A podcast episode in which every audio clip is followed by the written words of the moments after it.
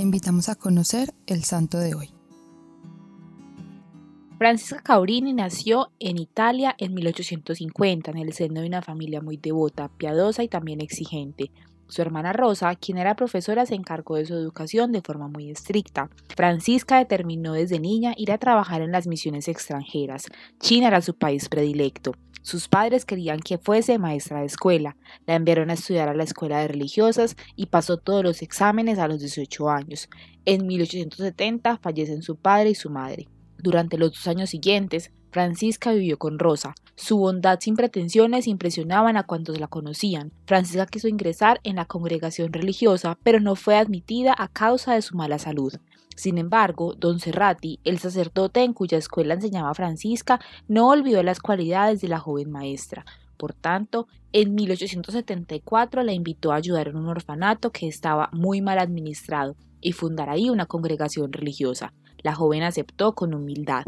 Francisca se tomó muy en serio su labor. Con sus compañeras fundó la comunidad de las Hermanas Misioneras del Sagrado Corazón, bajo la inspiración del gran misionero jesuita San Francisco Javier. Cuando Francisca hizo los votos religiosos tomó el nombre del santo y, en 1877, hizo los primeros votos con siete de sus hermanas religiosas. Al mismo tiempo, el obispo la nombró superiora. Sin embargo, los roces entre algunas hermanas de la congregación llevaron a que el obispo renunciara al proyecto, cerrara el orfanato y enviara a Francisca y a las hermanas que la quisieran acompañar a fundar un instituto misional femenino para así cumplir su anhelo de ser misionera católica. En Codogno había un antiguo convento franciscano, vacío y olvidado, a él se trasladó la madre Caurini con sus siete fieles compañeras. En cuanto la comunidad quedó establecida, la santa se dedicó a redactar las reglas. El fin principal de las hermanas misioneras del Sagrado Corazón era la educación de los jóvenes. Ante la incredulidad del momento, Madre Caurini apertura después otras dos sedes en Roma, con autorización de la Santa Sede, una escuela gratuita y un orfanato.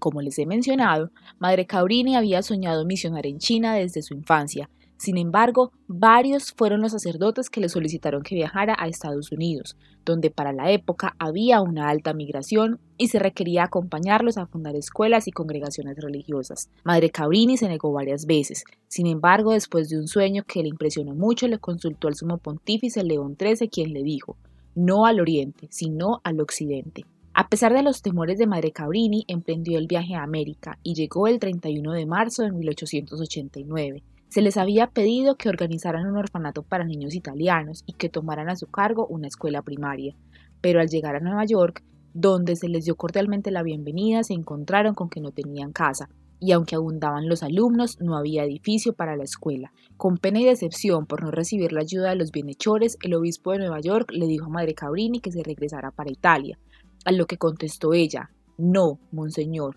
el Papa me envió aquí, y aquí me voy a quedar.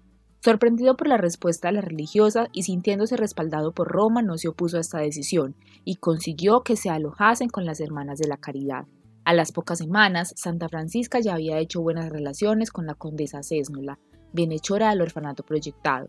En 1889 se regresó a Italia llevando consigo sus dos primeras religiosas italoamericanas. A partir de ahí sucedieron una serie de viajes entre América y Europa, Regresó a Estados Unidos como religiosas para tomar posesión de una nueva casa en West Park, donde trasladaron el orfanato y la casa madre y la escuela de novicias.